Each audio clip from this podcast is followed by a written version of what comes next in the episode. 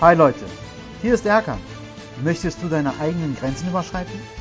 Dann finden wir gemeinsam heraus, was wir von den größten Kämpfern lernen können. Search, Find, Destroy Your Limit. Fitness with Handicap, der Podcast. Schön, dass du heute auch wieder dabei bist bei diesem Interview. Heute habe ich einen ganz, ganz besonderen Gast bei uns. Das ist der Jochen Wir. Dem einen oder anderen wird er vielleicht auch ein Begriff sein, so aus Zeitschriften, aus einer Zeitung, aus Tageszeitungen. Und ähm, heute ist er Gast bei mir. Herzlich willkommen, Jochen. Vielen Dank, Erkan. Freut mich auch, dass ich da sein darf. Jochen, du hast eine ganz, ganz besondere Geschichte und äh, niemand besser als du selber kann erstmal deine Geschichte erzählen. Fang doch mal bitte an, ähm, wer du bist und was deine Geschichte ist. Ich bin Jochen Wir, wie Erkan bereits erwähnt hat, bin 26 Jahre alt und wohne in Heidelberg.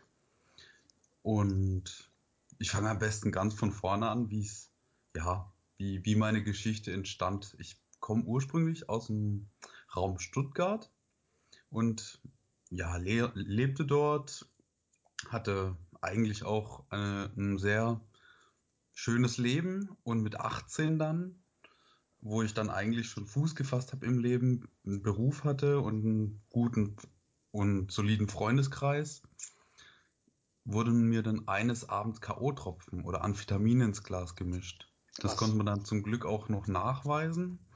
Und blöderweise ist mir dadurch, also habe ich dadurch die Kontrolle verloren über meinen Körper und die Erinnerung an dem Abend. Das war im Jahr 2010. Und Gefunden hat man mich auf einem S-Bahn-Dach. Dadurch zog ich mir dann drittgradige Verbrennungen zu, also bis zum Knochengewebe. Und dadurch mussten auch drei Körperteile amputiert werden. Also ich sag heute nur zum Glück der linke Arm bis hoch zur Schulter und die Füße.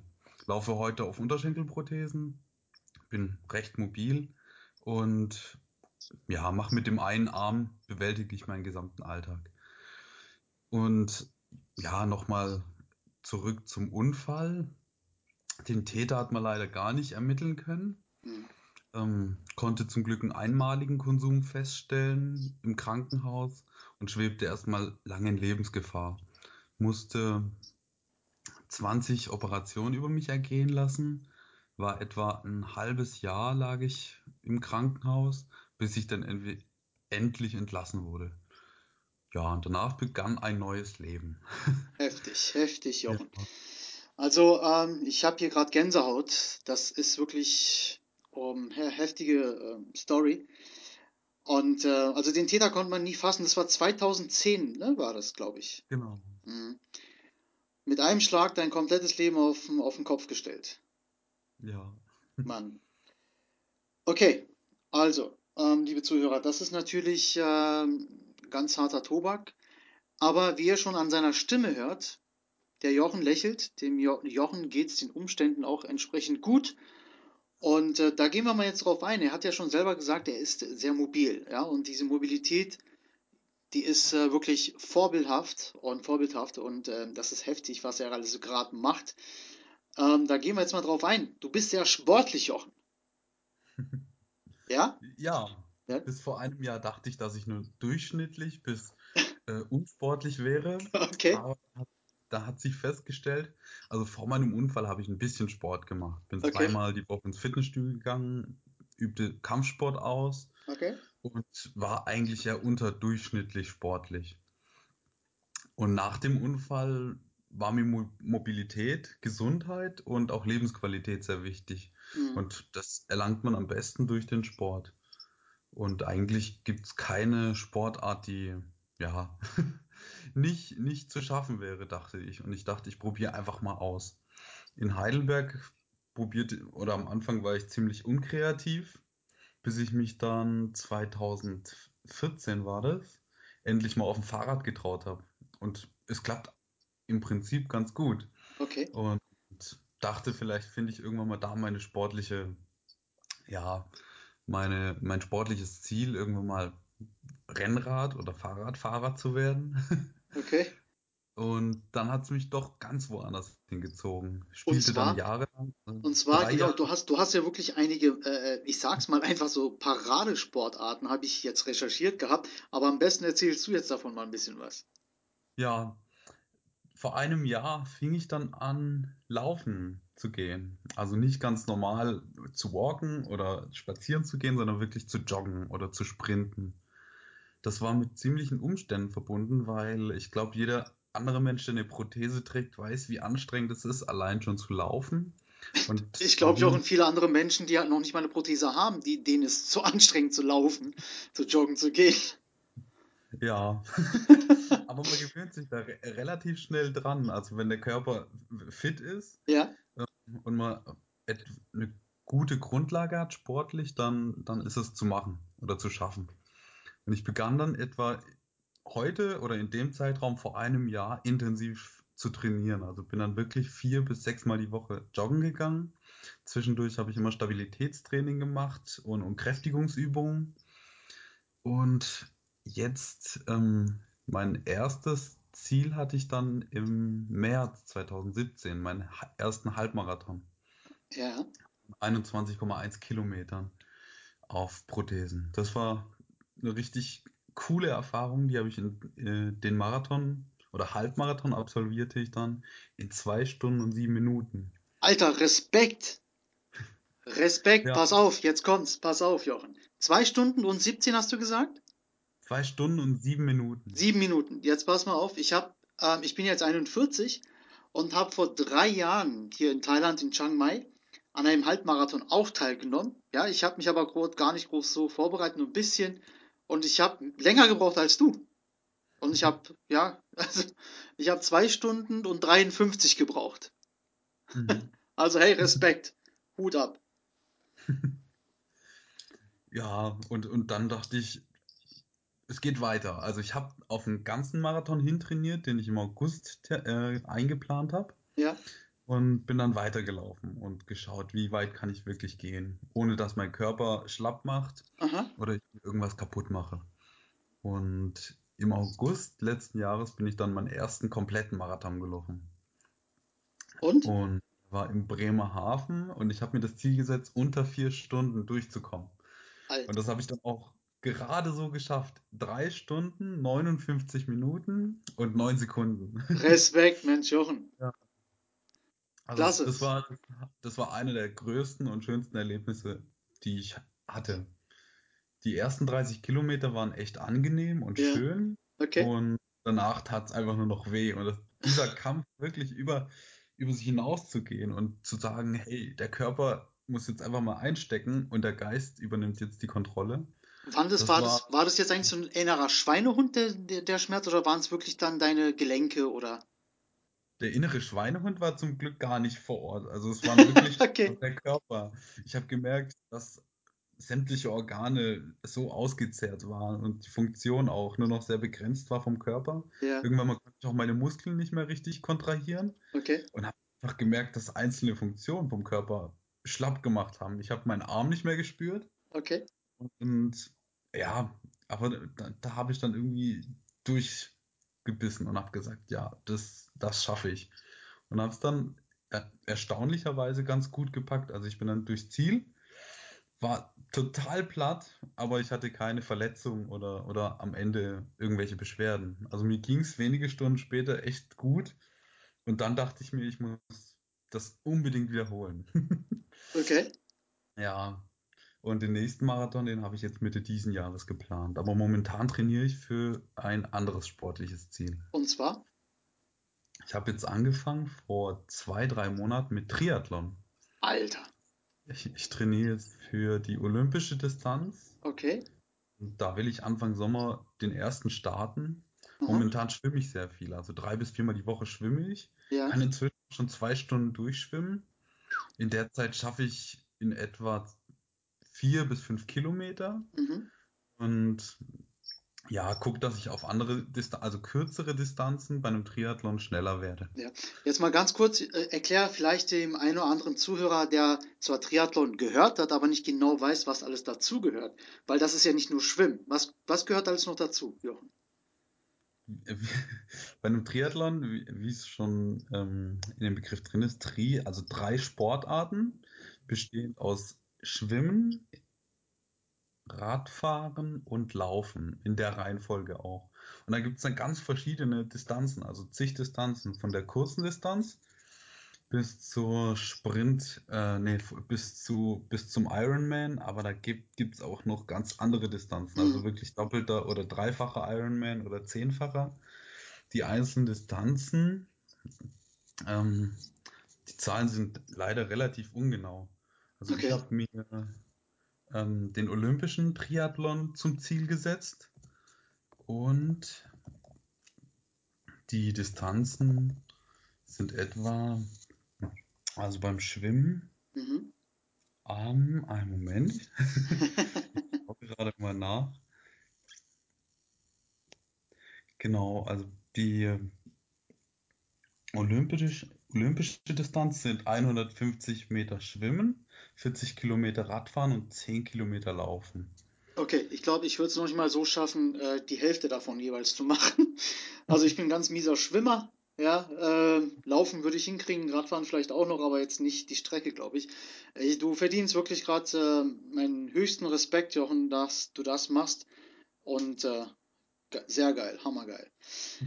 Du hast ja aber auch eine abgeschlossene Ausbildung hinter dir.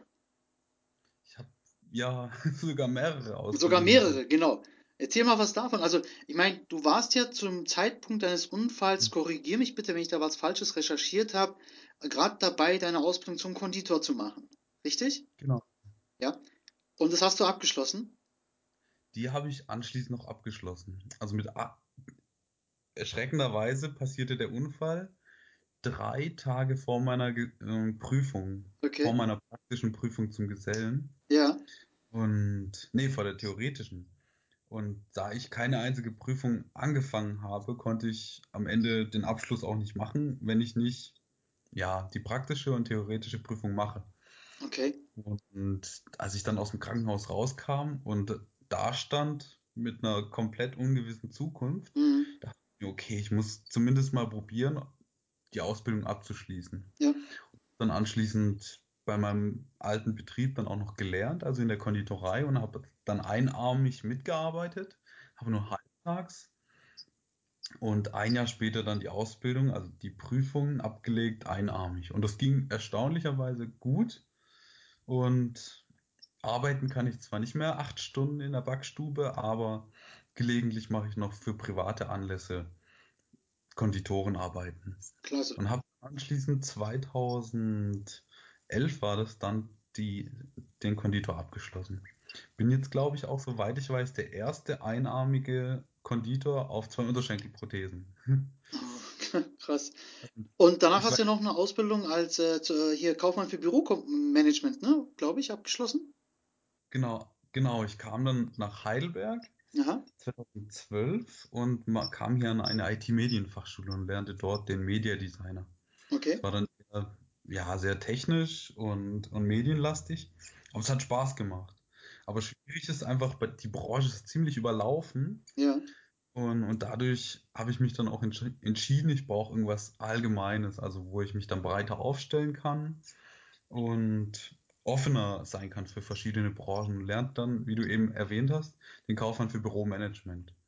Bei Anpfiff ins Leben, das ist hier in der Region ein, eine, ein Verein, also ein Jugendförderverein, der verschiedene Schwerpunkte hat. Ja. Ja, und da kam ich dann relativ viel rum in Unternehmen. Also und dann waren meine ja, Schwerpunkte Spo äh, Marketing und Controlling und kam dann auch in, in verschiedene Unternehmen rein und hatte mit vielen Kollegen zu tun und durfte ihnen zeigen, dass ein Mensch mit einer Hand auf zwei Prothesen genauso leistungsfähig sein kann wie jeder, der ja ganz normal durchs Leben geht. Ja. Ich habe ja wegen meiner Behinderung, ich meine natürlich, äh, es ist jetzt nicht zu vergleichen mit deinem Handicap, aber mit meinem Handicap mit meiner linken Hand habe ich ja oft früher so die Blicke gespürt, obwohl die vielleicht gar nicht da waren. Meine, bei dir ist es ja nun mal sehr ersichtlich, dein Handicap. Für andere, wie Hm. ähm, war das denn gerade für dich im, oder gerade im Berufsleben oder auch zum Beispiel in deinem Freundeskreis, Bekanntenkreis nach dem Unfall? War das jetzt wirklich immer noch täglich ein Thema Oder wurde es am Anfang thematisiert, gerade wenn du jetzt zum Beispiel woanders angefangen hast zu arbeiten? Mhm. Ich glaube, das wird immer ein Thema bleiben. Also so, so gleich nach dem Unfall, nachdem ich meine Behinderung bekam, war das irgendwie immer so ein Thema, weil die Leute sich dafür interessiert haben. Es Mhm. ist was Spezielles und Interessantes, aber zum Teil auch unangenehm. Mhm. Aber oft, ich, ich weiß nicht, warum das so ist, aber viele gehen davon aus, dass da die Distanz nicht so gewahrt werden muss wie bei anderen Dingen. Wenn es zum Beispiel um Alter geht oder um äh, Sexualität oder Liebe, da, da sind größere Hemmungen als jetzt bei einer Behinderung. Und wie du, wie du erwähnt hast, das mit den Blicken in den ersten zwei Jahren dachte ich mir, "Mm, ich will gar nicht angeguckt werden, ich will einfach ganz normal behandelt werden und, und habe dann auch nach Blicken gesucht, Ja. äh, die mich, die mich anscha äh, ja, die nach mir, die nach mir, wie kann man sagen, ja, Geschaut haben, gestarrt haben, so. Und da, und da wollte ich dann irgendwie immer vermeiden, dass ich mit unangenehmen Dingen konfrontiert werde oder dass die Menschen mich fragen, hat sie, hatten sie einen Unfall oder warum sind sie behindert? Ja. Das ist jetzt nicht, weil ich keine Lust hatte, darüber zu reden oder weil ich nicht damit klarkam, sondern ich wollte nicht darüber def definiert werden. Richtig, Also ja. ich wollte als Mensch anerkannt werden und nicht als der mit einer Behinderung. Mhm. Ne, Das hat genau. mich irgendwie genervt. Ja, das, das ist, das ist auch eine klasse Message. Also ähm, mit oder ohne Behinderung, Mensch ist ja Mensch. Das ist, das darf man nicht vergessen. Und wie du schon gerade erwähnt hast, ähm, ja, viele versuchen dann halt ähm, vielleicht auch Mitleid irgendwie mitzuteilen, aber das ist ja auch jetzt nicht unbedingt das, was wir wollen, sondern man will ja auch ganz normal wahrgenommen werden und nicht der jetzt gerade im Rollstuhl sitzt, der kein Bein hat oder eine kaputte Hand hat, was auch immer. Mhm. Und äh, natürlich wird auch immer hier und da mal ein Thema bleiben. Und äh, aber ja, also es sollte nicht den Menschen definieren, der dahinter steckt. Ja. Ja. Ähm, nochmal ganz kurz, oder Entschuldigung, bitte. genau. Aber inzwischen ist es gar nicht mehr so. Heute bin ich relativ gelassen und locker, gehe ich mit meiner Situation um. Hm, Ich zum Beispiel gehe schwimmen in die Sauna oder wenn es mir wenn es warm ist, bin ich in kurzer Hose ja, oder auch oben ohne unterwegs. Ich brauche nicht mehr das Gefühl, angeguckt zu werden. ja, Wo ich nur merke, dass die Leute auf mich aufmerksam werden, ist, wenn sie mich ansprechen. Und oft, also oft habe ich falsche Erwartungen. Ähm, okay, und die Leute kommen dann auf mich zu und fragen, darf ich sie eine Frage stellen? ja, Und ich denke, jetzt kommt irgendwas Allgemeines und die, wollen- die wollen äh, fachliche Informationen. ja. Und dann bin ich immer so enttäuscht, wenn sie dann sagen, hatten Sie einen Unfall? Ich, oh, nee, schon wieder die Frage. Ja. Also mir ist es oft passiert in der Vergangenheit, also auch so eine Situation, aber mit Kindern komischerweise. Also wenn Kinder so meine Hand bemerkt haben, haben sie gesagt, Entschuldigung, hattest du da einen Unfall? Und irgendwann hatte ich, also ja, ich habe einen Spaß mit draus gemacht. Ich habe gesagt, du pass mal auf, das war kein Unfall. Ich war unartig im Zoo und da hat der Elefant drauf getrampelt. Oder irgend so ein Quatsch habe ich dann erzählt. Und die Kinder haben dann gesagt, oh, dann will ich aber jetzt in Zukunft artig sein. Also ich, irgendwann habe ich mir so, ja, mir meinen Spaß draus gemacht. Mhm. gelegentlich mache ich das auch noch. Sehr geil. Obwohl, obwohl man da aufpassen muss. Viele sind da etwas, etwas pikiert, wenn man dann zum Beispiel sagt, ja, äh, es war ein tierischer, äh, jetzt mit den Füßen zum Beispiel, Ja. habe ich aus Versehen mal den Spaß gebracht und gesagt, ich hatte einen ganz fiesen Nagelpilz und der hat den ganzen Fuß aufgefressen.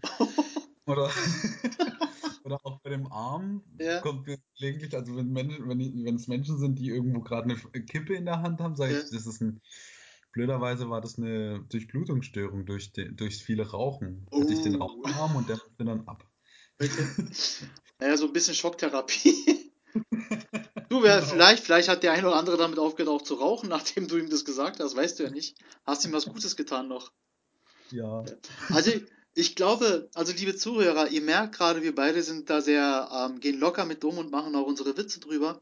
Ich glaube, ähm, viele wirklich, die ein Handicap haben, ähm, wären auch froh darüber, wenn man auch einfach mal sich locker damit äh, beschäftigt und nicht ähm, das mit, weiß ich nicht, ähm, ja, mit, mit kritischen Augen betrachtet oder mit Mitleid in den Augen betrachtet. Oder sehe ich das falsch, Jochen? Ja, in der Regel muss, muss man damit ganz offen, Ja, aber wertschätzend umgehen, so wie man richtig. mit jedem anderen auch umgeht. Genau.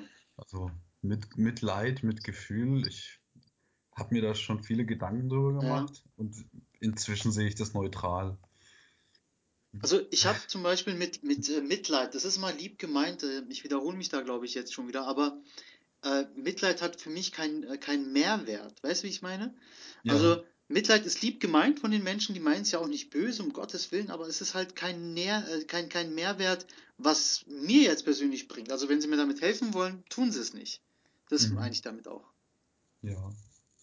Oft, oft versuche ich mich in den Menschen hineinzuversetzen Ja? Und, und in der Regel wollen sie was Gutes machen, aber die, Mhm. ich versuche dann immer die Erfahrung zu geben, dass ich kein Mitleid brauche, sondern äh, dass man mit mir ganz normal umgehen kann, Genau, das meine ich. Genau. Genau das Ja. meine ich. Ja. Jetzt ganz kurz nochmal ähm, bisschen wieder zurück mit der Zeit ähm, nach deinem Unfall. Wie war Mhm. das denn für dich die erste Zeit nach dem Unfall, als du im Krankenhaus realisiert hast, was wirklich mit dir passiert ist, was wirklich geschehen ist? Und was war da dein erster Gedanke? Ich, ich hatte, glaube ich, tausend Gedanken. Ich wusste nicht mehr, wie ich jetzt, also wie ich mit dem einen Arm klarkomme. Ich, ich dachte zuerst, okay, jetzt werde ich ein sehr, sehr langweiliges und gelähmtes Leben haben. mhm. Wusste nicht, dass ich irgendwann mal wieder laufen kann. Ich dachte, ich sitze dann anschließend im Rollstuhl. Der Arm war so schlimm vernarbt, den ja, ich noch behalten durfte, dass ich damit noch nicht mal essen konnte. Und war aber irgendwie trotzdem optimistisch, obwohl ich wusste, dass meine Zukunft jetzt nicht mehr so gut aussehen kann wie ohne Amputationen. Ja, und irgendwann mal hatte ich so einen Schlüsselmoment, wo ich dann ja, wo ich dann gemerkt habe, es bringt eigentlich nichts, wenn ich die ganze Zeit hier im Bett rumliege und rumjammere und rumheule, ähm, sondern jetzt Verantwortung übernehmen muss, okay. indem ich wirklich ja, mir Dinge aneigne, trainiere und offen für, für die für das weitere Leben, das mir eigentlich noch, noch bleibt, Mhm. dafür offen, offen werde.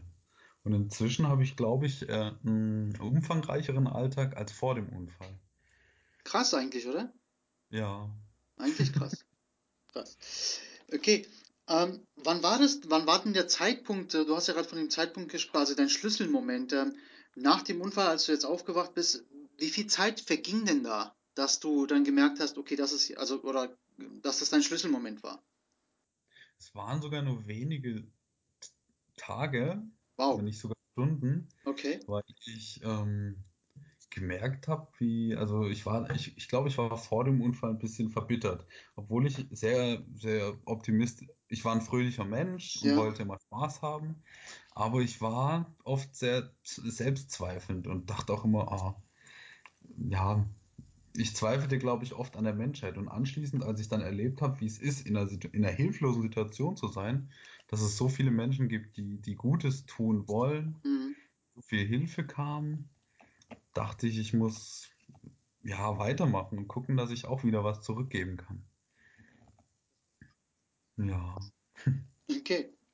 Ähm, wie war das denn nochmal vielleicht? Wir hatten ja ganz kurz drüber gesprochen, aber es war jetzt, nachdem du quasi deine Ausbildung ähm, angefangen, beendet hast. Aber wie war es denn direkt, zum Beispiel nach dem Unfall, als du dann quasi in dein ja, normales ja, Umfeld wieder zurückgekehrt bist? Ähm, wie sind denn, wie ist denn dein, deine Umwelt oder wie hat deine Umwelt auf dein neues äußeres Ich reagiert? Also ich meine damit deine Freunde, deine Familie, die dir wirklich nahe standen oder stehen. Ich glaube, das kann ich, glaube ich, selber schlecht beurteilen, aber sie waren sehr, sehr hilfsbereit, wenn nicht sogar zu hilfsbereit. Also ich bekomme in, auch im Alltag oft Hilfestellung, Ja, wo ich eigentlich keine Hilfe benötige. Es war sehr, sehr gemischt. Also es gab zum Teil Menschen, die dann, die damit weniger klar kamen. Ich habe das vielleicht gar nicht bewusst wahrgenommen, dass sich einige meiner Bekannten oder Freunde distanziert haben. Und andere wiederum sind wieder auf mich zugekommen, wollten den Kontakt, wollten mir helfen. okay, Oder ich weiß auch nicht. okay. Aber es, kam, aber es kamen sehr viele Rückmeldungen. Okay. Und Aber das, das war auch für dich in Ordnung, das war eher motivierend für, für dich oder auch ein schönes Gefühl dann oder eher nicht? All das. es war, es war gemischt, also es kam sehr viel Wertschätzung und Anerkennung und ich Ja. konnte damit gar nicht umgehen, weil das irgendwie zu viel für mich war. Hm, Und es verstehe ich. gab dann, also ich habe von den ersten zwei Jahren geredet nach dem Unfall und da ist man in so einer Verarbeitungsphase. Man muss Mhm. anfangen, mit dem Alltag klarzukommen, die anstrengenden äh, Herausforderungen, die man hat, Ja, erstmal vertrauen oder auch trainieren, dass man ja, irgendwie auch gut durchs Leben kommt. Und in der Zeit muss man, ja, oder habe ich ziemlich hart kämpfen müssen. ja. Ja. Ich habe jetzt eine ganz äh, direkte Frage. Also, ne, also da geht es wirklich. Die Frage lautet, warum hast du nicht aufgegeben? Warum hast du nicht gesagt, jetzt ist alles vorbei, ich habe äh, zwei Beine, Füße verloren, meinen Arm verloren, ich gebe jetzt auf. Warum hast du das nicht getan? Ganz im Gegenteil, du bist ja wirklich wie eine Phönix aus der Asche dann äh, emporgestiegen. Ja, das ist echt eine gute Frage. Die habe ich mir auch schon ein paar Mal gestellt, weil ich auch, also auch in letzter Zeit an dem Punkt bin, aber das hat eher ähm, private und berufliche Hintergründe, weil ich momentan oft an meiner, an meiner Grenze bin Ja, und am liebsten sagen würde, oh, ich habe keine Lust mehr. Ich steige einfach aus okay. fang, und fange ein neues Leben an. Hm, Aber ich habe mir lange Zeit vor dem Unfall ein Versprechen, also ich habe mir selbst was versprochen okay. und habe gesagt, egal wie, wie schlimm und hart es werden wird, ich muss immer weitermachen. Mhm. Also ja, ich habe nicht gekämpft, sondern Kämpfen hat, hat in meinen Augen immer so was Negatives. Ja, Weil bei, einem- bei einem Kampf muss es, mu- muss es einen Gewinner und einen Verlierer geben. Und ich bin eher so, ja, man kann weitermachen ja, und auf angenehme Art und Weise. In den Momenten, wo man ein- einfach am Boden liegt, versuche ich ein bisschen liegen zu bleiben, Kraft zu sammeln, dann wieder aufzustehen und weiterzumachen. Aber das ist zum Beispiel ein Kämpferjochen. Für mich persönlich. Also klar, ich, ich, ich weiß, was du meinst, ja, aber für mich bist du ein, ein Kämpfer, der wirklich, ja, wie du schon selber gerade beschrieben hast, ähm, am Boden liegt, aber du hast am Boden dann nicht nur gelegen, sondern du holst dir da Kraft, sammelst dich und dann machst du weiter. Und das ist für mich ein Kämpfer, ein, ein Stehaufmännchen, der nicht sagt, ich liege jetzt auf dem Boden, bleib liegen. Mhm. Ja, das ist meine Definition von Kämpfer. Das bist du. Ja, ich, und es ist immer, eigentlich immer was Positives. Wenn man einen Tiefpunkt erreicht hat, hat man auf einmal einen ganz anderen Blickwinkel. Ja, Man schätzt auf einmal die Dinge, die, die selbstverständlich sind. ja, Und, und man hat dann wirklich eine, also die Perspektive, man, man versucht, man muss andere Wege gehen, wenn ja. man, wenn man Hoffnungslosigkeit in sich trägt und sagt, okay, wie komme ich da wieder raus? Mhm. Dann geht man ähm, Schritte oder Mhm. ja, die, die so sonst nie kommen würden. Fängt man auf einmal an, Marathon zu laufen. Ja, aber Jochen, aber das ist, also ich habe wirklich gerade durch die Behinderung auch viele Menschen kennenlernen können und auch dürfen in der Vergangenheit. Äh, Du hast recht, genau so sollte es sein, dass man, wenn man halt am Boden liegt, dann nach neuen Wegen sucht. Aber es gibt leider wirklich viele, es muss nicht immer eine Behinderung sein oder, ne, es gibt auch Schicksalsschläge, wo die dann Menschen einfach auch am Boden liegen, aber dann nicht nach Wegen suchen, die sich dann aufgeben. Ich habe leider zu viele auch davon gesehen schon. Mhm. Und ähm, darum geht es auch in diesem, in diesem Podcast-Kanal, weißt du, dass, dass wir ähm, halt drüber sprechen, dass ich ähm, zum Glück so eine Interviewpartner wie dich auch finde, die dann auch wirklich dann ihre Geschichte mit uns teilen, dass, dass man hört und sieht, Mensch, es geht immer weiter. Es kann immer weitergehen. Du musst es nur wollen und nach Wegen suchen, wie du es gemacht hast. Und das ist Mhm. genau das, was ich äh, hier mit diesem Kanal erreichen möchte, die Leute erreichen möchte, die vielleicht keine Wege mehr sehen und sich fragen, was soll das? Ja, und äh, da bin ich froh, dass einer wie du jetzt sagt, ey, ich habe Bock, ähm, ja, ein Interview mit dir zu führen. Da danke ich dir auch jetzt schon nochmal. Und äh, genau, also das macht halt auch einen Kämpfer dann aus, der dann sagt, okay, ich mache weiter, egal was passiert. Ja. Sehr cool. Ähm, Jochen, andere Frage. Mhm. Ähm, hast du ein Vorbild? Oder gibt es ein Buch, was dich äh, in letzter Zeit inspiriert hat oder damals Inspiration geholt hast? Vielleicht sogar ein Film, ich weiß nicht. Also, gibt es da irgendwas? das ist wirklich, äh, ich glaube, die Stärke, die ich habe, Vorbilder in eigentlich jeder, in jedem zu sehen. Ja. Ich bin immer auf der Suche nach neuen Vorbildern.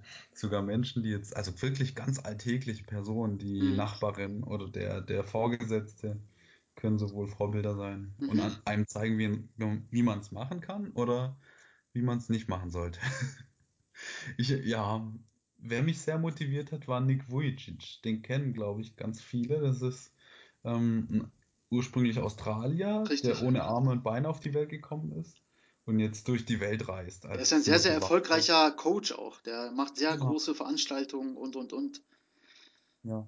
Und der ist halt wirklich sehr, sehr begabt. Also einmal rhetorisch, Ja. andere zu motivieren und hat eine enorme Ausstrahlung. Mhm.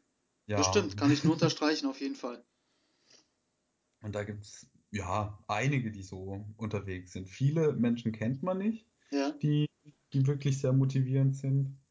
Und ich habe blöderweise auch noch nicht so wirklich diese Offenheit. Also viel, einige in meinem Bekanntenkreis wünschen sich, dass ich offener wäre, auch mehr von mir erzähle oder auch veröffentliche, weil ich bin viel unterwegs bei Veranstaltungen oder in kleineren Kreisen und versuche Dinge zu bewegen, aber man bekommt es eigentlich nie mit.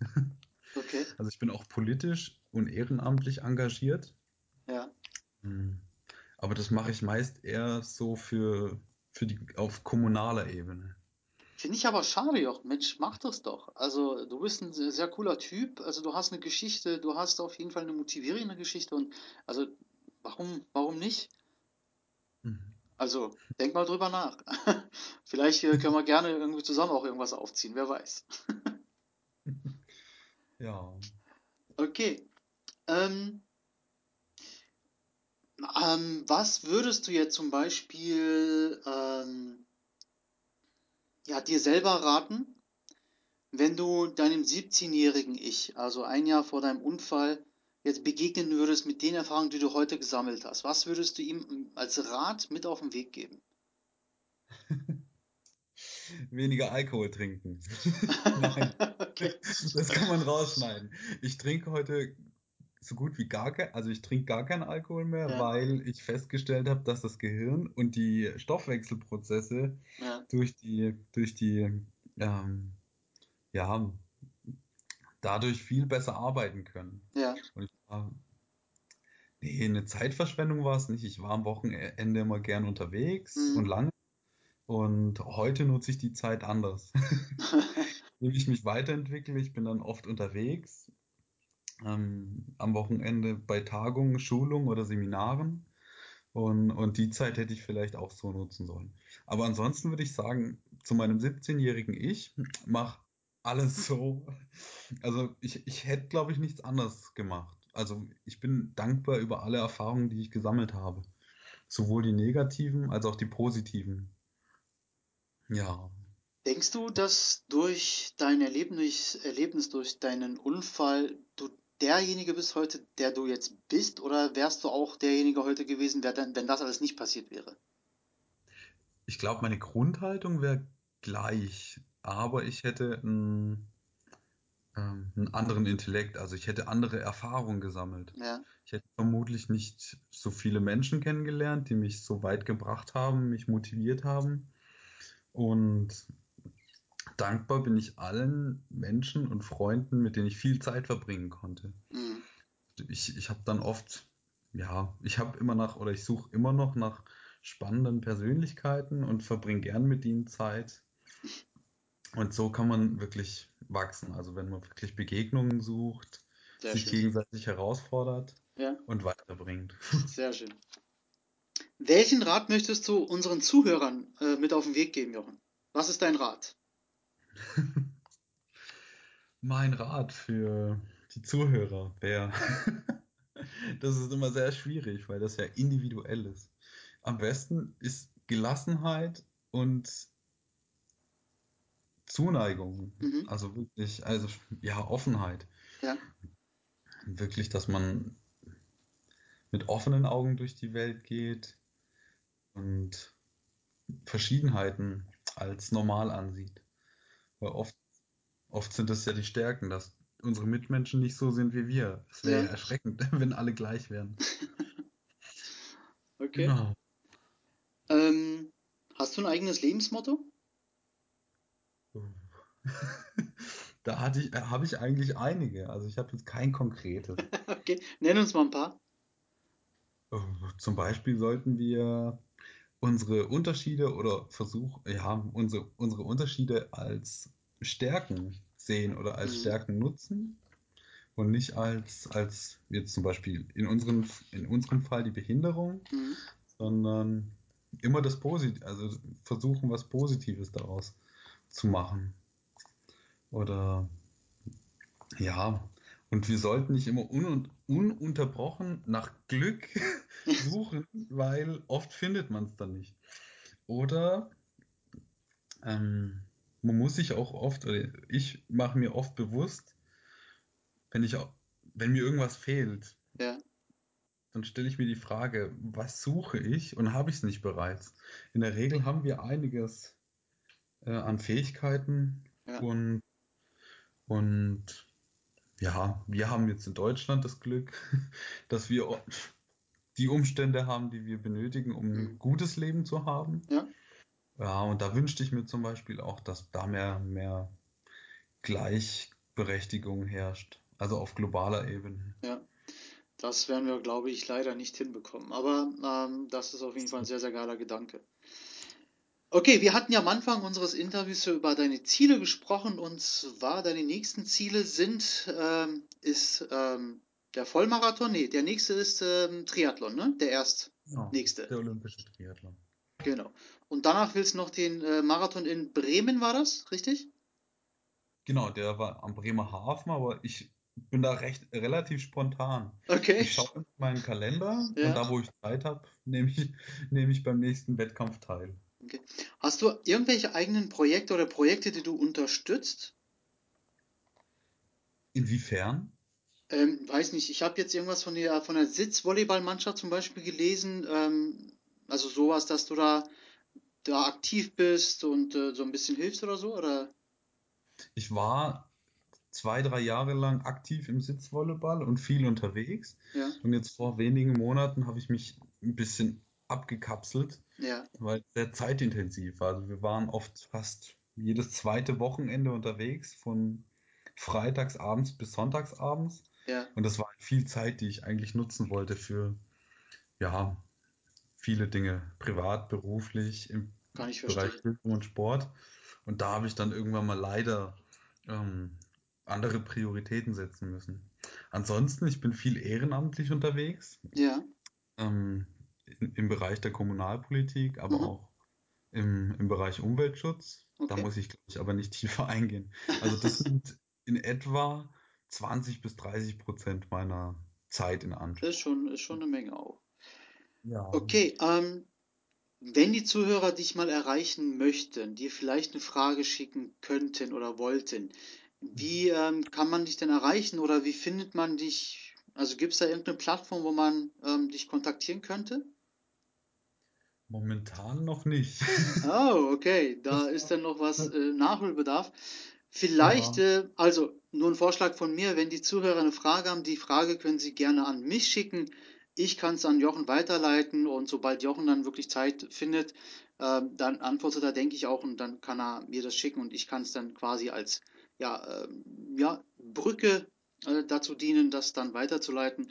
Wie ihr schon selber gehört habt, liebe äh, Zuhörer, der Jochen hat sehr viel um die Ohren, also er trainiert eine Menge, arbeitet viel. Also seid auch nicht böse, wenn da vielleicht, wenn ihr die Fragen habt, ähm, die er nicht sofort stellen äh, oder nicht beantworten kann. Ähm, aber ich denke, das wäre das wär ein Weg, Jochen, oder? Ja, genau. Okay, so Und können wir es gerne ähm, machen. Ich werde dann auch in die ungeduldig sein, wenn die Antwort erst nach einer Woche etwa kommt. genau. Ja, genau. Also ich werde in die Shownotes dann auch nochmal meine Kontaktdaten hinterlassen, wer die noch nicht hat von euch. Äh, Dann könnt ihr mir gerne eine Frage schicken. Ich leite es an Jochen weiter. Ich ähm, möchte mich äh, ja, herzlichst bei dir bedanken, Jochen, für deine Zeit und für Sehr dieses Interview. Ähm, ich hoffe, wir bleiben in Kontakt, weil du bist ein echt ein sehr cooler Typ. Noch vielleicht ein Abschlusswort von mir an die Zuhörer. Also wir haben heute jemanden hier kennengelernt, der wirklich ähm, für mich persönlich, obwohl er das selber nicht so gerne hört, glaube ich, ein Kämpfer ist, ähm, der wirklich ja sein sehr schweres Schicksal erlebt hat, der aber nach sehr kurzer Zeit äh, gesagt hat, nein, ich bleibe jetzt nicht auf dem Boden liegen, ich sammle meine Kraft und stehe auf und mache weiter. Und äh, also du verdienst wirklich den größten Respekt, ähm, Jochen, für deine Leistung. Ja, wie gesagt, im Halbmarathon warst du sogar fast 50 Minuten schneller als ich und ich habe ähm, keine Prothesen.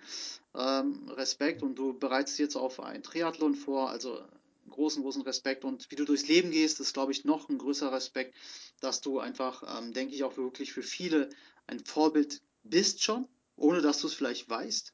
Und äh, für viele auch ein Vorbild sein wirst. Vielen Dank, Jochen, für deine Zeit. Vielen Dank, danke dir auch. Sehr gerne. Wow. Ich hoffe, du konntest dir ganz viel mitnehmen aus dieser Episode. Wir Camper müssen zusammenhalten. Daher lass jetzt eine Bewertung auf iTunes da und besuch mich auf Instagram, meiner Homepage oder auf Facebook. Alle Links findest du in den Show Notes. Ich freue mich, dass du deine Zukunft in die Hand nimmst. Bis bald, dein Erkan.